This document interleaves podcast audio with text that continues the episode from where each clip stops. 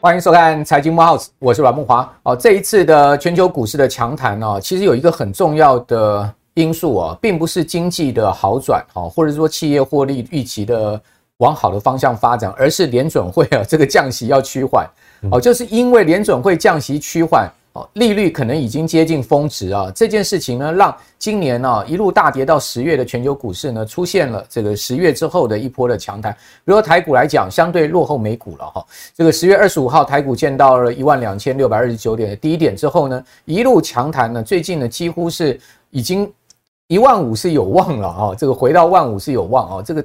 整个波段涨升了超过两千点哈，这个弹升的幅度相当的不错，而且呢，这个涨点相当的大。我相信我们的观众朋友现在，呃，你手上的套牢的股票，应该现在的这个净值也恢复不少，哦，这个亏损幅度也下降不少。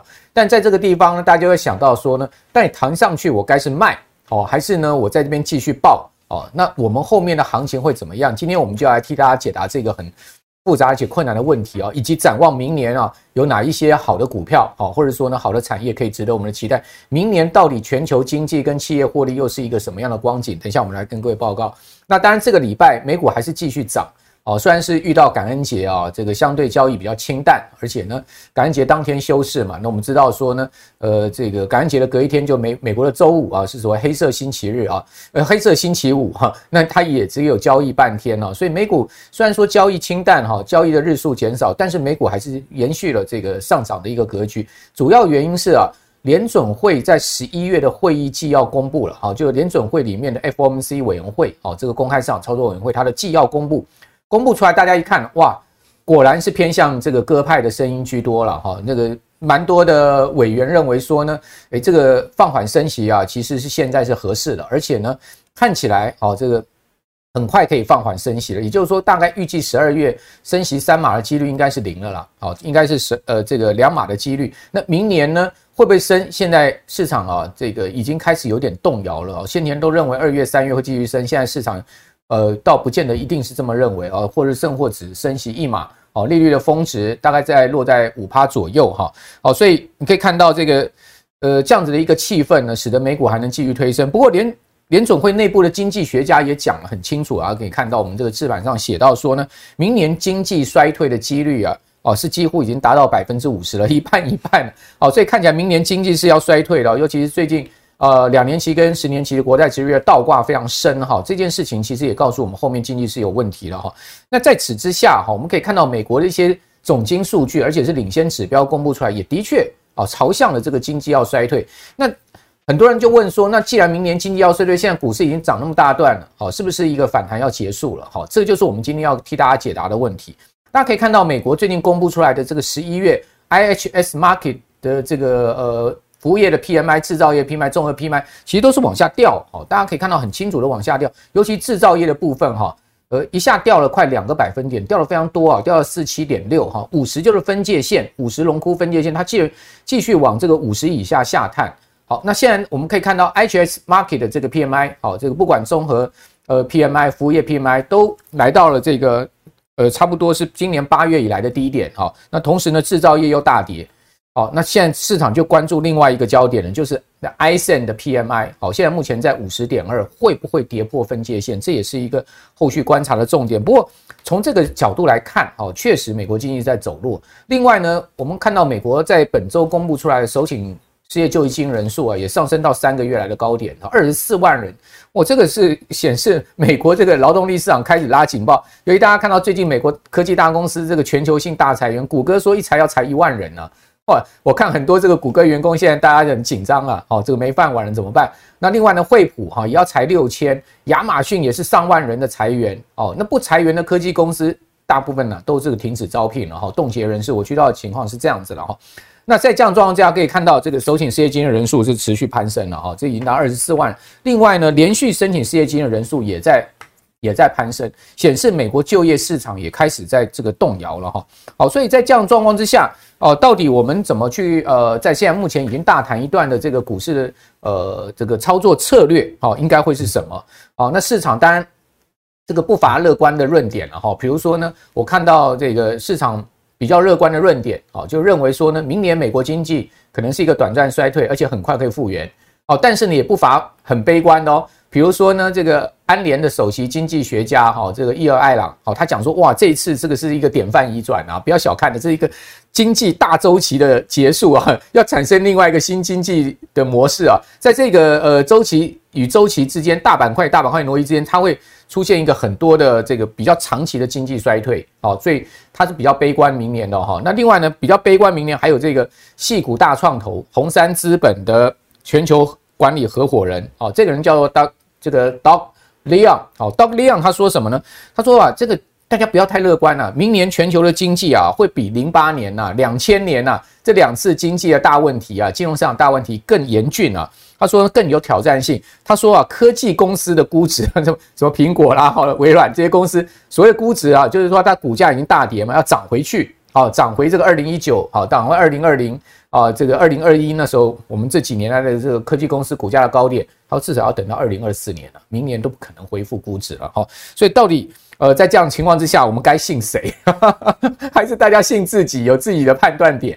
好，那看我们的节目，我们都会请到这个专家来宾来帮各位啊提供这个他们的看法哈，以及他们对全球的这个金融市场跟经济的观察。那我们今天呢，很高兴再次请到股市赢者哈，赢者来到我们节目，而且赢者最近也有课程要推出，对不对？这等一下赢者在呃最后跟大家介介呃介绍他的课程啊，是等一下大家一定要看完全集啊。好，那呃在请赢者来谈这个美国之前呢，我们先来看一下台股，因为这个礼礼拜哈周末就是大选了哈，这个等于九合一大选。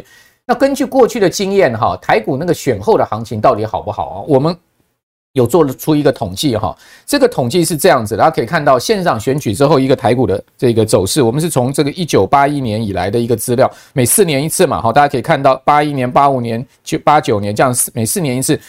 选后的一个月，好，这个台股加权指数的平均涨幅是九点五趴，不错哦，一成哦。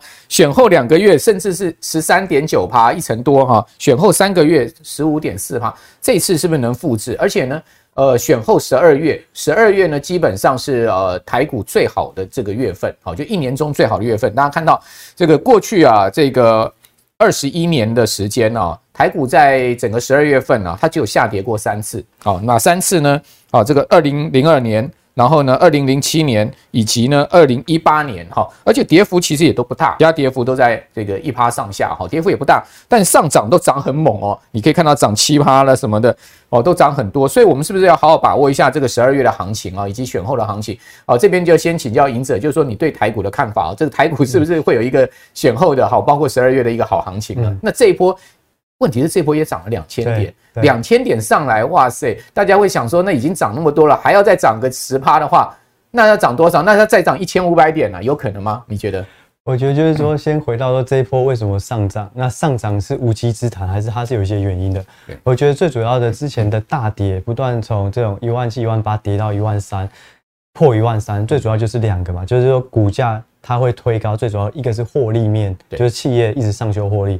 第二个是估值面，那今年以来就是升息，所以资金撤撤离股市，所以估值下修。那在后来看到这个半导体库存或终端终端的商品库存下降，所以获利面也下来。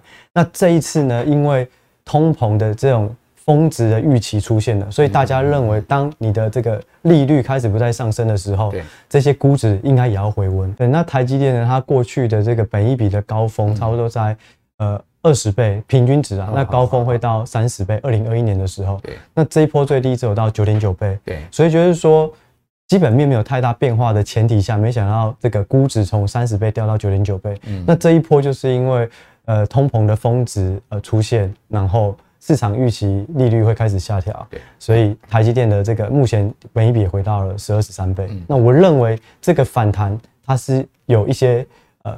呃，合理的状态，嗯，它虽然获利没有上修，可是是因为估值过去超杀了，对，所以不管是台积电，其实美股也都是如此。嗯，那现在的问题就是说，那现在反弹到这里，我们该有什么期待？所以先回到就是说，基本面没有太大改变，筹码面因为资金又回到股市，那接下来我们就来看技术面，到底现在的技术面如何做一个综合判断。OK，好，那就以台股来讲的话，我喜欢去看把过去的这个。呃，下跌的这个支撑跟上涨的压力做个做个线哦。现在其实台积电就在颈线的这个范围的中间，所以我认为如果要在突破上面的颈线，一定要有新的资金或者是新的基本面改善。就大盘也是一样，大盘一个颈线的反压区了。对，没错，在颈线反压区。那这个是加权指数，那贵买的话更是如此啊。贵买基本上更更高一点，对，因为上元了。没错，因为之前加权指数是因为外资一直在卖，对，那贵买指数比较少外资介入，所以就是说它那时候下跌没那么严重，这一波也上涨的非常快，像。这一波的中型，像 IP 啊这些，其实都涨得非常的多，涨涨疯了。对，对，那我认为他们都有这个颈线压力。那以全球来讲的话，道琼应该是整个全球指数目前最强势的。我们可以看到。它也是在颈线附近，而且这个颈线是经过了很多次的测试的，所以你要突破颈线，一定要有真的基本面或者是筹码面的改善，要不然你可能会在这里就会先震，甚至就会慢慢盘下去。所以就以技术面的这个指标来讲的话，我会觉得现在要在上涨有个大的新的行情，需要时间沉淀。OK，那另外呢，就以台积电来讲的话，我们先来看一下今年的这个近一个月来。台指涨了十二趴，可是台积电却涨了二十三趴，几乎是台指的一倍。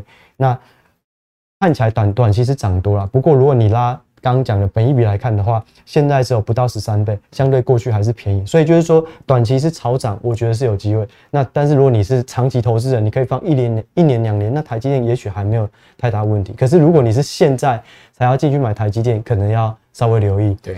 另外呢，就是因为这礼拜就是选举了嘛，对。那我也观察到，就是说在选举行情的这五天，过去五天以来，台积电的最大买超之一是台银证券，官股行库，对，就是 关谷行库的这个第一把，第一个第一个位置哦。那它的买超是呃一万八千张，啊，它的成本呢是四百九，是那。外资过去在台积电就是升息见顶，然后台股反弹，他买台积电的成本差不多四百七，可是现在光谷行库在四百九的时候大买，所以我认为如果选完了，有可能这个选举行情的买盘会暂时先结束，所以这也要提醒。各位呃观众，就是说，虽然台积电看起来是涨很多，嗯，长期也是很便宜，不过短期可能还是要先留意一下。对啊，毕竟从三百七一路谈到快五百，对啊，这个也涨了相当大的幅度了哈。对，如果是回去看台积电的线型，其实五百也是一个很明显的颈线，嗯，那所以它一定要有基本面或是新的筹码进来，否则可能会要在一个大行情，可能需要时间。对对，好，那关谷行库。在这个礼拜大买台积电哈，我我想这个某种情况也是要撑住指数吧。对啊，这个因为指数毕竟也涨了那么多了哈。如果说在选前突然指数出现大回，恐怕也不好吧？对，对不对？对，好，所以这个味道也提供大家参考。好，那刚隐者也把现在这个整个大环境讲给各位听了哈，就是说谈上来在这个地方确实我们稍微要谨慎一点啊，停看停一下哈。为什么？因为呃，不管美国道琼啦哈，台股这个上市柜指数啦哈，台积电都已经谈到颈线的位置。嗯，那你要突破颈线哦，其实呢就需要有更大的动力了哈。如果没有更大的动力的话，它就不能只是靠一个所谓的技术面的反弹，或者说估值的这个修正哈，估值的一个回复哈，或者是说呢一个呃呃这个，比如说这个就是说靠这些因素把它弹上来，它必须要有一个实际的动能了哈。那这个实际动能，我想可能就要回归到基本面，就明年的企业获利面。可是我们可以看到，现在目前感觉上面，明年的企业获利面确实不是那么呃预期的那么好哈。比如说我们可以看到，从九月三十号以来哈。这个标准普尔五百指数的成分公司啊，这个二零二二年第四季度这个估呃这个预估的收益是下降了百分之四点七，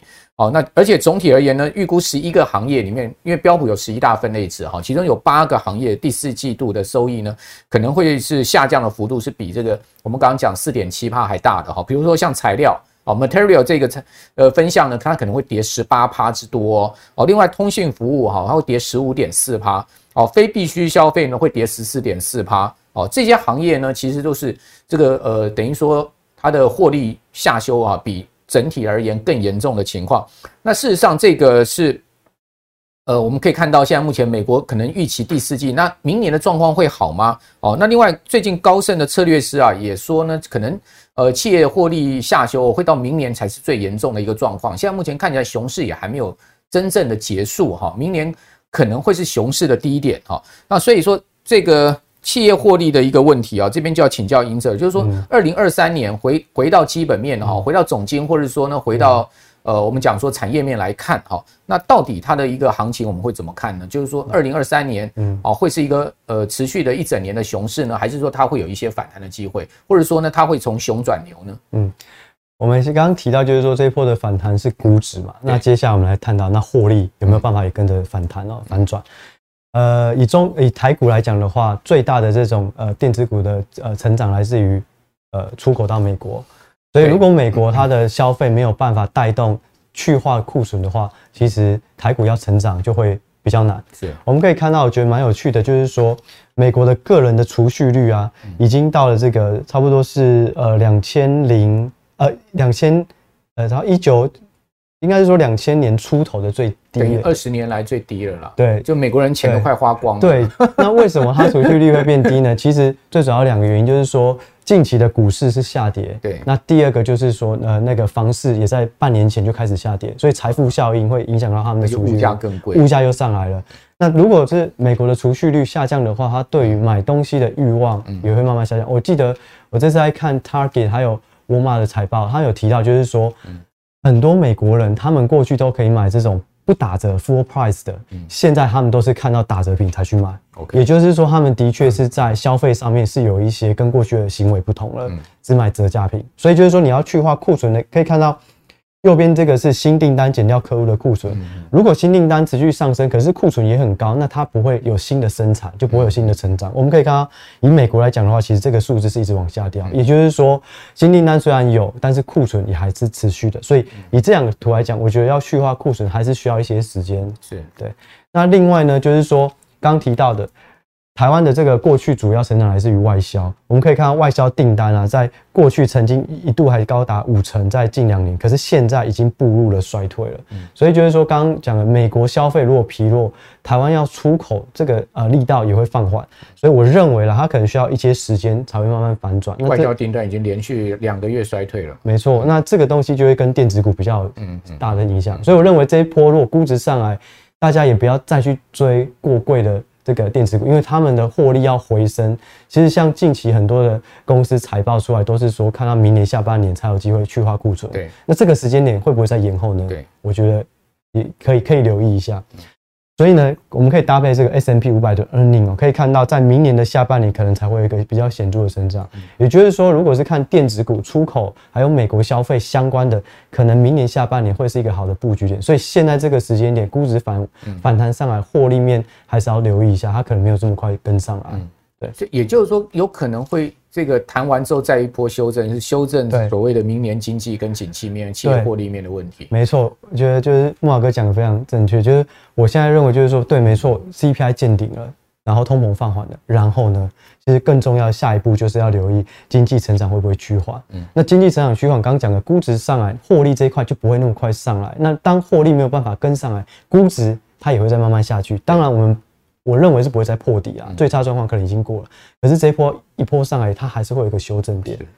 那修正其实下去应该是一个好买点啊。也许是，对对对，也许是。如果说情况没有更坏的话，可是就要慎选股票。如果是明年下半年才有办法去化库存，也许还可以晚一点卖。OK，对，就可能也分批来，可以分批，对，不要一下就 all in 了。对对对。然后另外我们刚刚提到，就经济放缓趋缓影响，可以看这个 Bloomberg 的预估图哦。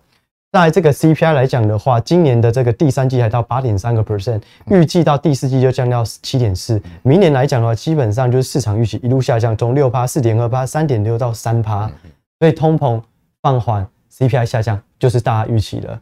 但是更重要的是，明年的经济成长可能都不到零点五趴，零点五趴其实不小心就变成负成长了。没错，所以我觉得大家可能要留意获利面跟经济是否衰退哦。而且通膨虽然下降，但是它还是比这个 GDP 的增长还高，还高嘛。没错。那最后一个在这个环节，我觉得最重要的就是说。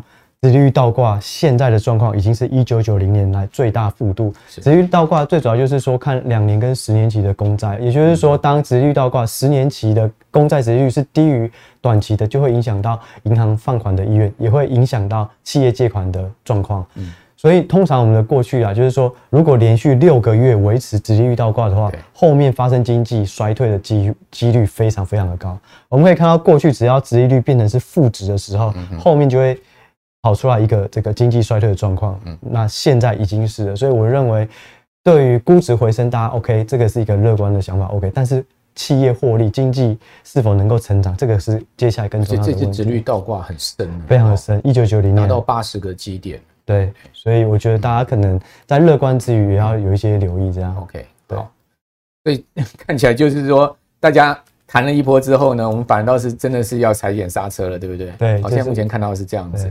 好，那升息循环到尾声，哦，那这个呃，我们现在目前看到了，就是说明年的一个情况，哦，如果是正如你所讲的，这个景气可能还是看坏，哦，那但是呢，呃，也许股市不会破底哈，那我们在这边应该注意什么样的股票呢？我们可以怎么样去做布局呢？嗯，我先提一下，就是说我们刚刚提到的都是股票面，我觉得有一个很有趣的就是债券面，因为债券面股债汇其实就是对一个投资机构来讲，它就是一个投资组合，如果债券或者是汇率有机会，它可能就会从股票的资金，哎，我已经赚到一波反弹了，我再去布局其他的。等到明年落底，确定经济开始成长，我再回来。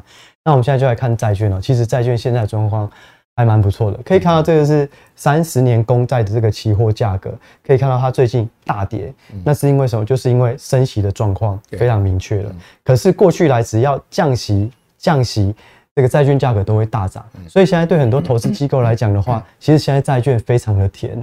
我可以等于说是这个股优于债哈，呃，应该债优于股。现在目前应该是债优于股。对，就是说股票已经先回弹，它基本面还要等明年。可是债券就因为升息到顶了，它价格可能就开始慢慢回升。对对对，我觉得这个升息到顶是比较确定的事情，比较确定的。然后股票的基本面回升还比较不确定。对。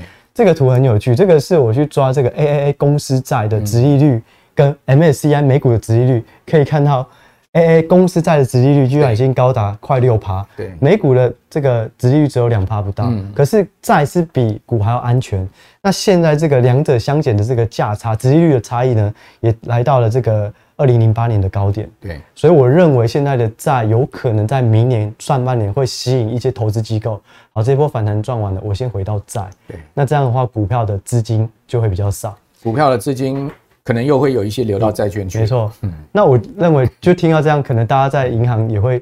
很多理专跟你说，哎、欸，那我们要不要买债券型基金？我这也顺便做个提醒哦，就是说债券你可能可以赚到四趴五趴，没错。可是如果你是台币计价的话，一定要留意汇兑风险。没错，这个升息可能会开始降去下去了，可是台币也会开始升值。嗯如果台币升值，那你有可能会赚了这个殖利率，赔了汇率。OK，所以还是要留意一下嗯。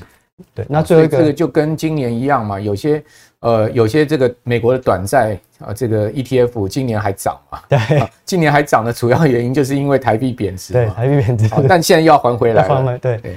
那最后一个部分呢，就是刚提到的哦，这个是美国人的股债配比哦，可以看到过去啊，就是只要在 CPI 非常高的状况下，股跟债的比率都非常的低。嗯。但是这一波 CPI 要上来了。再一样，已经到了过去的低点，可是股票的配比其实还是相对高。啊，美国人还不死心。对，可是这个是第二季的数字，okay, 第二季有可能第三季会下来，但是还是相对过去在 CPI 高点的时候，所以就是说，就以这个呃资产配置来讲的话，现在的股相对是比债还要高，所以我觉得认为明年初流到债，那资金的行情可能就会比较少。OK，对，好，那所以呃债市现在反倒是大家可以注意那个甜蜜的买点哦，因为毕竟。呃，今年整个债券值利率啊，这个升的太多了，好，那这个价格也跌得非常的猛哈，尤其是一些比较呃中长天期的债券，比如说十年、二十年、三十年期的这个债券。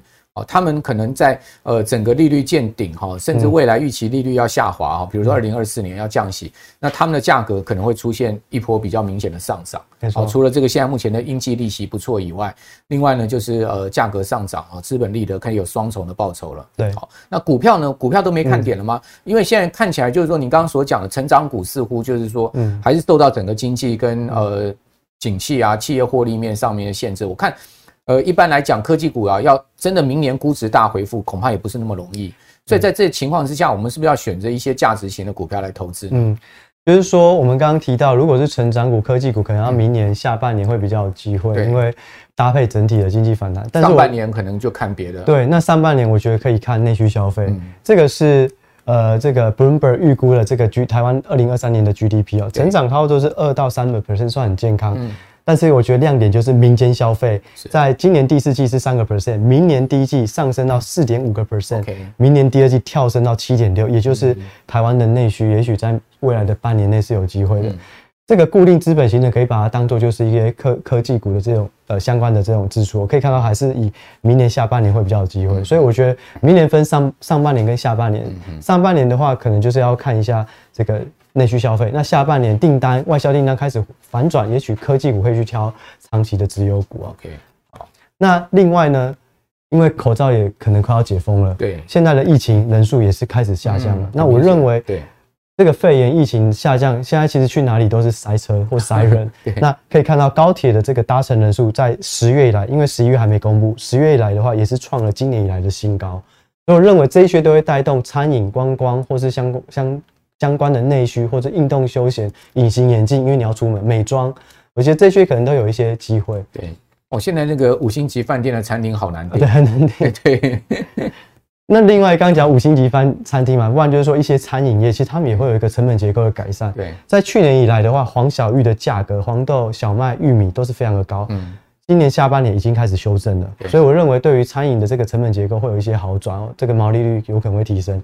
另外呢，对于这种这个棕榈油来讲的话，它也是有非常明显的下降。棕榈油最主要就是泡面哦，泡面成本里面最大是面粉，刚刚提到小麦有下降，第二个就是棕榈油占十八趴。那像统一啊、味全啊，相关有在做泡面的，我认为也都会有，或是油品相关的，可能都会有一些帮助。OK，油脂类的，油脂类的食品股，大家可以 稍微注意。好，还有观光饭店、交通股，对哦，高铁这种，还可以注意。对，可是有一些好像像八方云集啊，或是一些特特定的个股，其实涨幅很多，我觉得也要留意啦。就是要搭配基本面的状况。这个图呢，是我们去抓这个 Bloomberg 跟券商的资料，可以看到明年的这个。今年获利跟明年获利的两个霸图哦，可以看到从窄板、细制材、汽车零组件、呃汽车零组件、Data Center 其实都是成长，可是成长放缓很多。对，但是在食品蛮特别，今年是成长零趴，明年成长十四趴。哦，所以我认为就是它是这个里面的一个亮点啊，就是我我自己的猜想，有可能就是因为这个成本结构改善，那内需起来。另外，我们可以看到台积电衰退，对，可是我觉得市场可能太悲观了。我觉得还是会成长，只是成长不会像今年预估有六十七趴这么高。但是成熟晶圆代工几乎肯定是衰退了，这大家还是要留意。就是你买半导体还是要分层次，就是买先进的可能还是安全的。对，最近他们都被那个砍单长约啊。对，虽然可以拿到一些违约金，但是那个订单的流失恐怕这个更麻烦。对。那明年的台股的这个整体呢，也会是负成长十五趴，这是预估了。所以我认为食品好像算是一个大家可以留意的。明年啊，明年好，好。那如果食品相关的，我整理了一些个股，像统一的话，它就是乳品啊，然后饲料，因为玉米就是饲料之一嘛。那刚刚提到的泡面、面粉、调味料这些都有影响。那大成的话，它是以这个鸡呃肉品鸡肉为主，不过饲料也占很多，所以成本结构可能会有一些改善。那最后呢，在这个呃，南桥跟嘉格也是如此哦，就是他们在食品、油脂，还有像嘉格里面，它就很多就是厨房用的油哦，所以我觉得这些都是可以明年作为留意的。OK，对，好，终于要等到他们翻身的机会了。对，事实上大家知道说，今年虽然是呃有一前一段疫情很严重哈，那个呃观光饭店呐，然后他们都在那个哀嚎哈，但是你会发现哈，其实上观光饭店股啊，他们股价今年都没跌，而且是涨的。比如说像云品，云品我去看它。它年初的时候股价大概差不多在四十块左右哈，现在云品股价在五十块附近。好，那另外刚刚讲到这个金华酒店哈。金华酒店年初的时候，股价在一百四十块附近，现在股价在两百块附近。其实他们股价没跌，反而是涨。今年是熊市啊，很多股票是大跌，但是他们全年股价还是微升的，嗯，好，微幅的上升啊。所以这就回到了，就是说刚刚隐者所谈到了，其实我们在买股票的时候，不见得一定都要只要买半导体跟科技股了，其实我们可以多元布局了，对不对？好，那这个是一个呃，明年尤其是他们的获利又比较会明显成长哈，那大家可以去注意。明年的这个内需的机会，好，那最后隐者，呃，你这次的课程是要跟大家谈什么呢？好，好，那这次呢，就是我跟这个财经 M 平方一个总经团队合作，那主要就是要从总经到个股，然后呃，分享大家如何从总经面的这个全了解全球的经济数据，然后央行怎么做，还有产业的循环，以及到个股的产业分析、个股分析跟建立财务模型、算出目标价，做一套整套的课程。那最后面也会带领。呃，大家回到过去的三大重要事件：零八年的金融海啸，还有这个二零一五年跟二零二二年的这种重大事件。看，如果你了解了总经到个股，那我们回到那个时光，我们会做出什么样不不同的决策？OK，好，那等于说是呃，作为未来你投资很重要的策略的参考，对不对？哈、嗯，这个可以从赢者身上学到很多东西哦。好，那呃，提供大家参考这个课程哈。那今天非常谢谢赢者哈，给我们现阶段的一个呃整个操作的轮廓哈，以及呢很重要是展望明年了哈。明年到底我们可以呃怎么去看待全球的经济的变数啊，以及我们投资的策略，还有呢我们到底要投资什么样的标的的拟定啊？今天都有一个战略的规划了，给大家参考了哈。好，那也谢谢我们所有观众朋友的收看。那观众朋友，如果你喜欢我们财经幕后时的话，请记得六日早上哈准点收看我们的节目之外，把我们节目介绍给您更多的好朋友。好，那今天我们节目到这边，明天见，拜拜，拜拜，谢谢。